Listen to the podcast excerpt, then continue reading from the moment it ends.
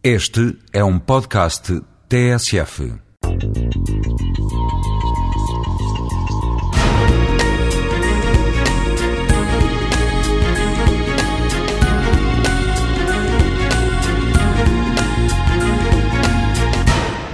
Na identificação do que veio a chamar-se Europa, há pelo menos duas originalidades.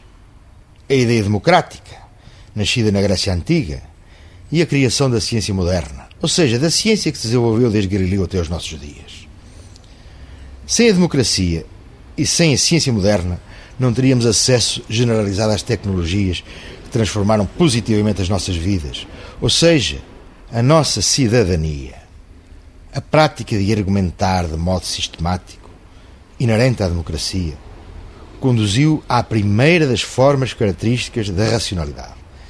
E daí uma decorrente tolerância, pois ninguém pode nunca ter a certeza de estar do lado certo. A liberdade de tudo poder pôr em questão constituiu a segunda das formas características da racionalidade e conduziu à ideia da experimentação sistemática para confirmar ou infirmar possibilidades apenas intuídas. Ora, democracia e ciência estão de tal modo embrincadas através destas formas do pensamento racional pôr em risco uma é pôr em risco a outra. E atacar as formas da razão é, portanto, atacar a democracia e a ciência.